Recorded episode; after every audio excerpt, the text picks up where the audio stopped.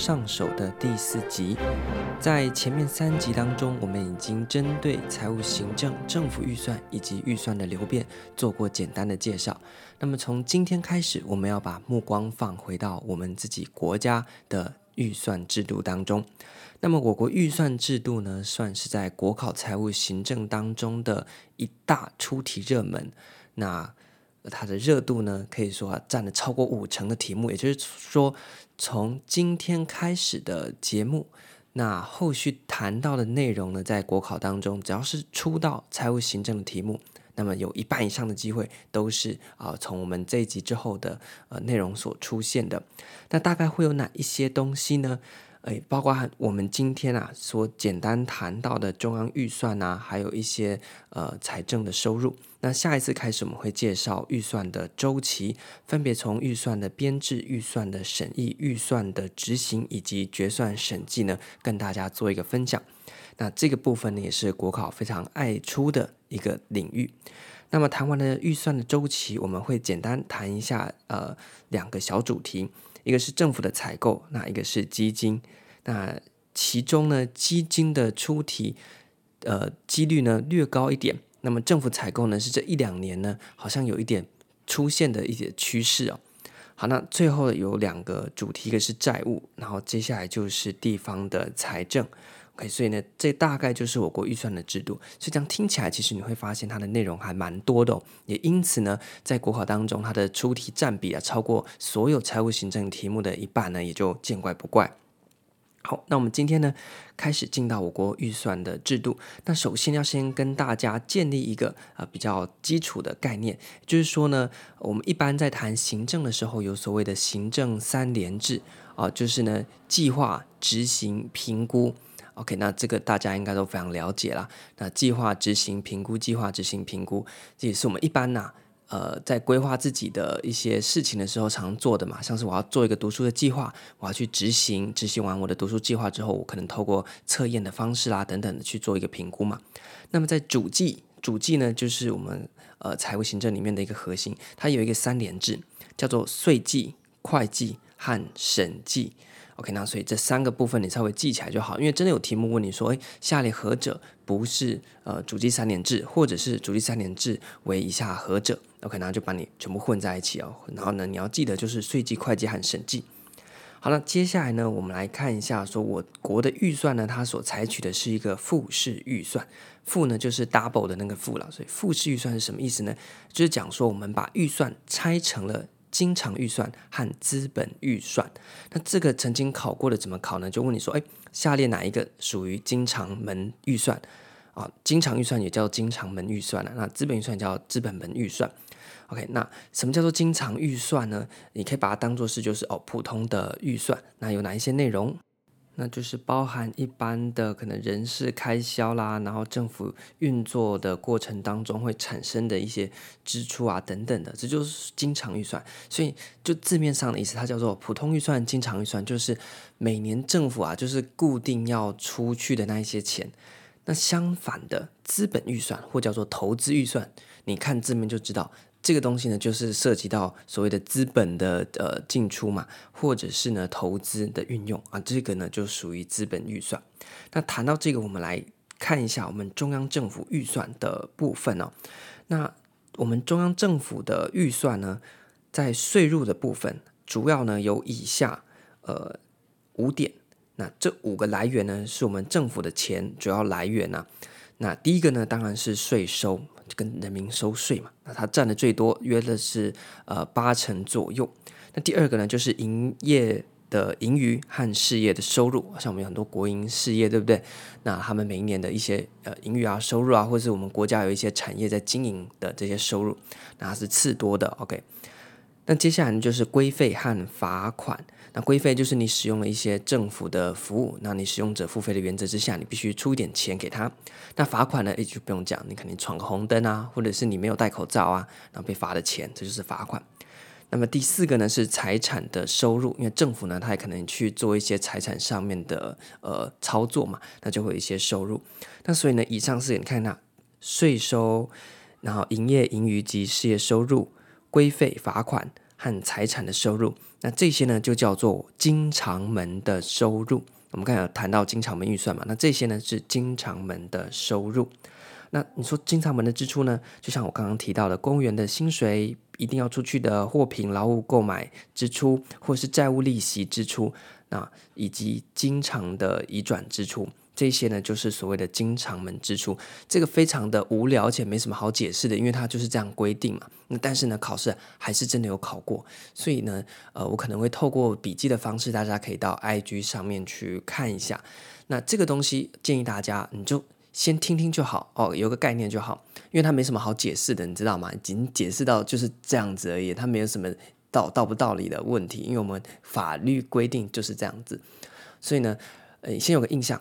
那在考前的时候，尤其是你要考呃可能五十题选择题的那种考科，那你在考前大概一个礼拜的时候，再把这些东西拿出来稍微背一下。能够确保你进考场记得就好了。那你考完之后发现，诶，他没出，赶快把它忘掉，这样子，OK，不要浪费你平常的脑容量去记这些贝多芬的考题，因为非常无聊。因为你现在记，你也是一个礼拜后忘掉，那倒不如你在考前一个礼拜再记就好。那你现在平常做的就是知道说，哦，有这个东西啊，先做个记号，说这是你考前要背的。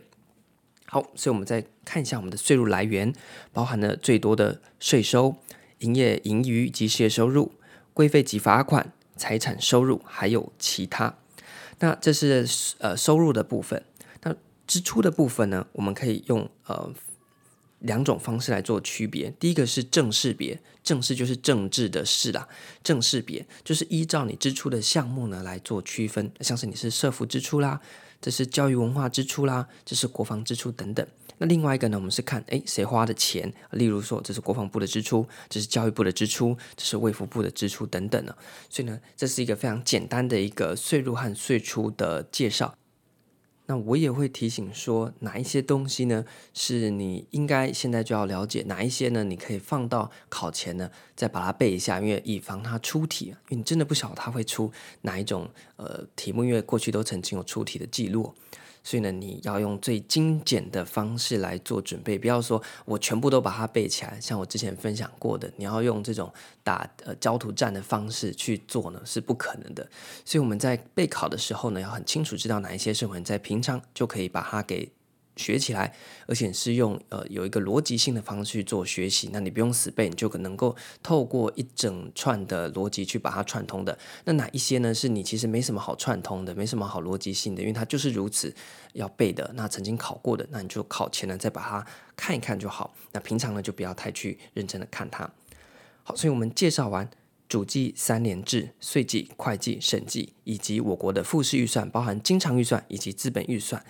那从中呢，我们来看一下我们中央预算的税入和税出之后呢，我们今天最后要介绍一个是政府税收的类型。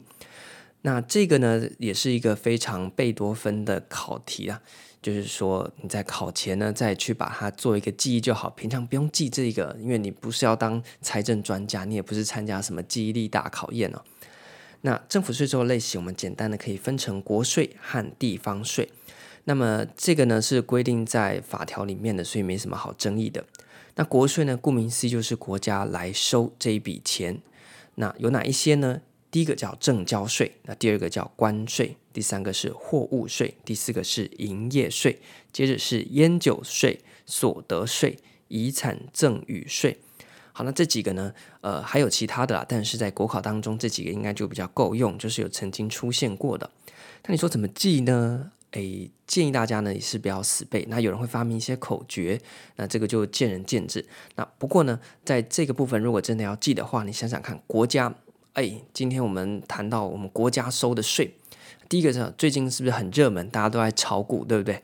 那炒股就是叫做证券交易。好，那你看看哦，今天台股又涨多少，又跌多少？好，所以呢。国税第一个想到了，我们最近大家全民疯炒股，所以第一个你做了股票的买卖，就有证券交易相关的税。好，你做完证券交易的这个东西之后呢，诶，你觉得说哦有赚到一点钱，你想要买一些东西，那今天我们东西都要从哪边运过来？从外国运过来嘛。好，假设你想要买一台手机，好，那这个手机呢从外国运进来，是不是要先被收了关税？好，那这个关税收了之后进来我们国家，它是一个货物，所以它要被收货物税。那货物税收完之后，它放到店里面去卖，卖给了你，那它就要被它的呃营业行为课征一个叫营业税。好，那你买到了你这个新的手机，非常开心的庆祝，庆祝不乏酒品嘛，所以就收了烟酒税。好，那你拿到了烟酒税，你哎，你的烟酒税被抽走之后呢？哎，那你还有一般的。这个工作，你才有钱继续去买东西，所以你的工作呢，就会给你抽所得税。好，那你终于工作了一辈子劳碌命，然后也没赚到什么钱，然后就撒尤那拉撒手人寰之后呢，诶，你还要缴一个叫做遗产赠与税。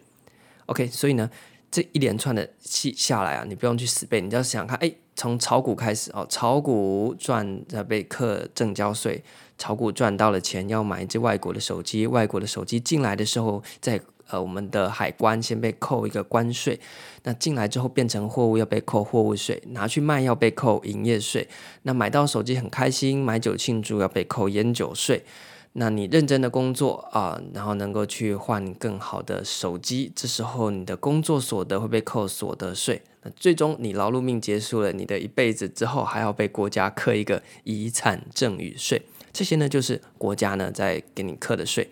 好，那地方呢有地方的税啦，就是除了国家收以外，有一些东西呢是交给地方政府去收的。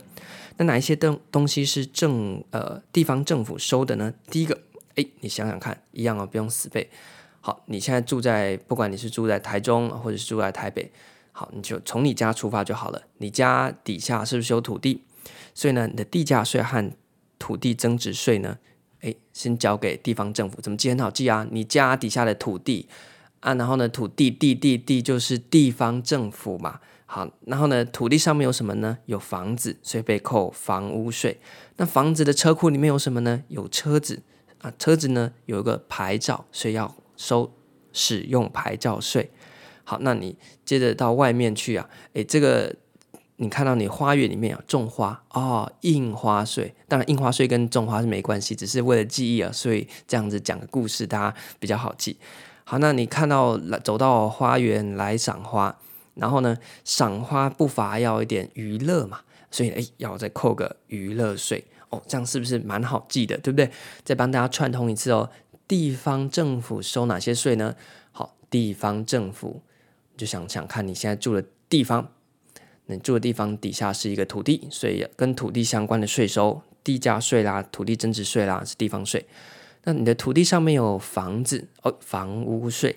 那房子的车库里面有车子，所以要被收使用牌照税。那开着车子经过花园，走到花园来看花，花花花就是印花税。那你要来点娱乐娱乐节目，这叫做娱乐税。所以土地税、房屋税。使用牌照税、印花税和娱乐税，就是我们所谓的地方税。那这个部分呢，我们先简单的跟大家介绍完国税和地方税的类型。那么这边需要稍加留意的地方是呢，我们的地方税的部分哦，因为呢，我们在之后谈到地方财政的时候，会进一步来谈谈说，那这些地方的课税啊，那哪一些是地方政府可以再自行加码的？啊，就是你可以跟可能台中市想要再多收一点啊，可不可以？可以，但是呢，有一些限制。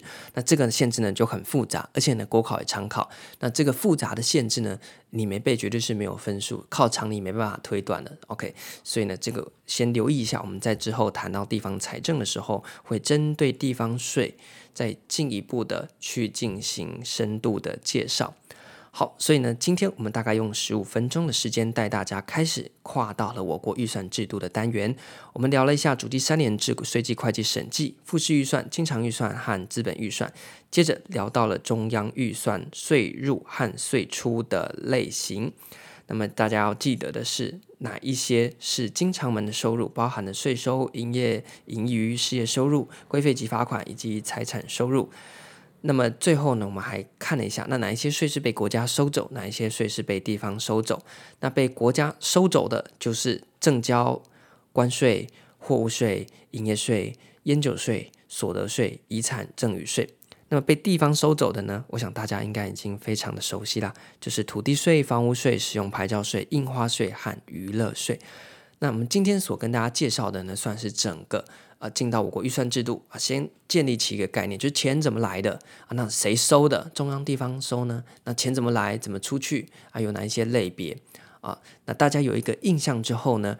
诶，我们下一次开始就即将进到了非常精彩的预算周期，从预算的编制、审议、执行到最后的决算审计。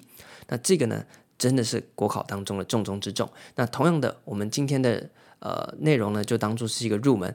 国考当中有没有考过？有，但是呢，没有那么多，而且呢，很多都是记忆型的。所以今天呢，我已经好几次提醒大家说，诶，这个这个部分，你先听个概念就好，你不要抄。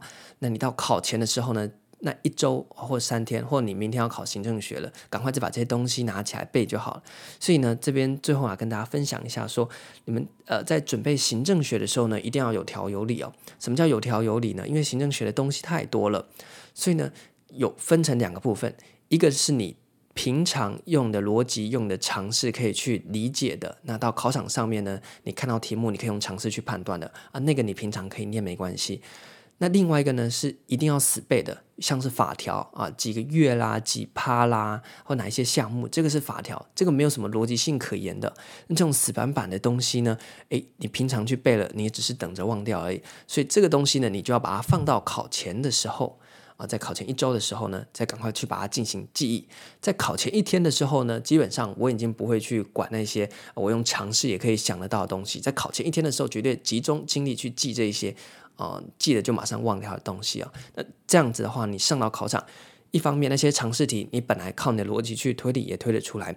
那么另外一方面呢，这种来偷袭的记忆题，你也能够去做有效的防堵，而不是说你平常啊全部东西都要把它记起来。那我跟你讲，这个压力太大了，也不可行啊，就不可为也不可行。好，那所以呢，今天的内容很多都是这种，你先听个印象，知道有这个东西就好。那考前呢，再把它拿出来。背一背，OK，这样就行了。好，那希望呢，今天的内容先对大家呢有一个基础的呃帮助。那下一次开始，我们才是认真的进到需要去做一点理解啦，平常就可以去准备的部分，就是预算的编制、审议、执行和审计啊。那内容非常多，那我们就期待下一集再继续跟大家做分享。那么在最后呢，一样是宣传一下，因为在财务行政开始呢，会有一些笔记。那我把它放在我的 IG 上面。那么一样的，因为 IG 原本的名字是叫做时差配话，但是最近呢，因为我准备要开始做嗯 YouTube 那边，所以我这支 IG 的账号呢，可能之后会稍微调整一下名称啊，那能够包含我在 YT 还有在 Podcast 两边的内容。所以目前呢，我把名字改成了呃。还是维持时差配话了，但是你可能听到这节的时候，我已经把它改掉了。那之后呢，预计就是呃，不要用节目的名称，而是直接用我的呃笔名。就如果你有在。嗯，Apple Podcast 上面看的话，应该会显示吧？就是时差配画，那它的创作者呢是叫做高维奇，那就是我之前出那本书上面使用那个笔名啦。那我应该之后会把这支呃 IG 的账号呢，就直接改叫做高维奇。那目前我已经把那个诶用户名称啊，把它改掉了，原本叫做德佩威嘛。现在呢，我想说，诶，要用一个也不算脱钩啦。就是用一个新的方式来去包含到之后准备开的 YouTube，所以我现在把它改成叫做呃 void Studio。那什么意思呢？这边无聊的跟大家闲聊一下。那当然是因为之后啊，希望用更比较有系统性的方式来提供这些国考的资讯。那所以呢，我想用一个类似类工作室的方式啊，用个 Studio 的方式来跟大家做一个交流。那前面那个 Freudish 什么意思呢？诶，如果你有认真听的话呢，诶，我我一直弹到了一首歌，就是一首曲子啊，是贝多芬第九嘛。那贝多芬第九的，就是我们俗称的《欢乐颂》。那在呃中乐章，那有人声的部分，其中一个歌词呢，就是提到说 Freudig wie ein Held zu ziehen。那什么意思呢？就是欢乐的，就像是英雄踏上了战场。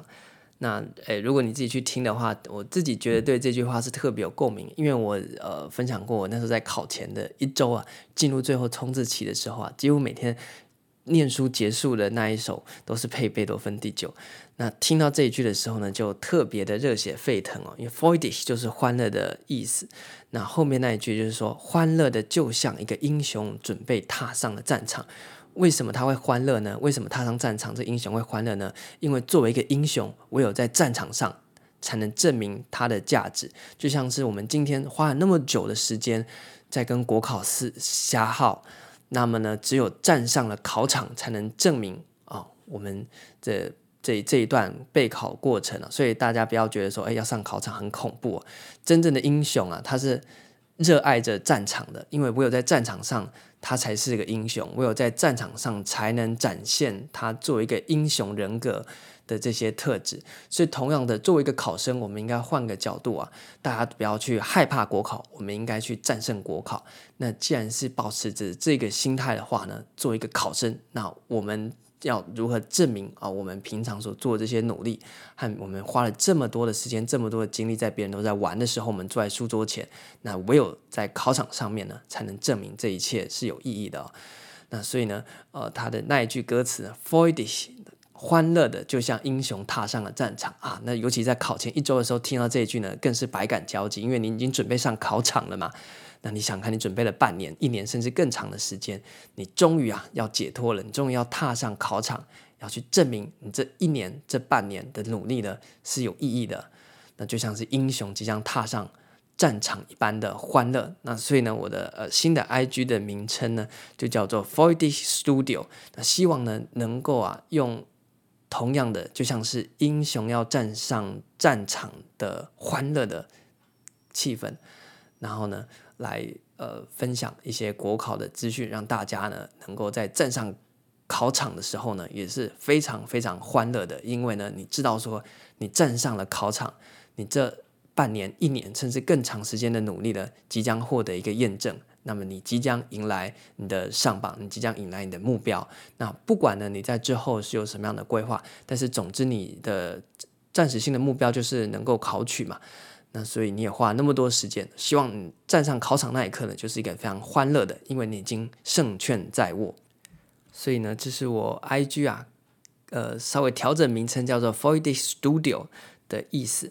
那希望之后呢，也能够确实的帮助大家，在准备国考的时候，不再被这些很繁杂的内容所困啊。那不再被一些枝微末节的事情啊弄得备考起来心情很差，而是应该保持着非常轻松、非常愉快的心情来完成的备考。因为既然都是要考了嘛，那你难过的考也是难过的考，那何不胜券在握，欢乐的去考呢？好，那所以这是最后再跟大家分享一下了。只是因为最近 IG 呢会做一些大的更动，那如果呢你还没有追踪的话呢，可以去搜寻啊，目前还是叫做时差配画。那但是呢，呃，可能之后会更名啊，所以呢，你还可以用这个 Freudig Studio，F R E U D I G 点 Studio 啊，这样来搜寻到。那很多的笔记呢，我会把它放在上面，因为尤其像财务行政有非常多法条的，像我们今天念了一大堆东西。呃，这个如果呢没有搭配一些文字的话呢，可能听起来会比较抽象，或可能来不及抄。那没关系，我就直接帮你写一写，你可以直接把它呃抓下来就行了。好，那这一集呢，我们就先简单的聊到这边。下一集开始，我们会进到预算的周期当中。感谢大家聆听。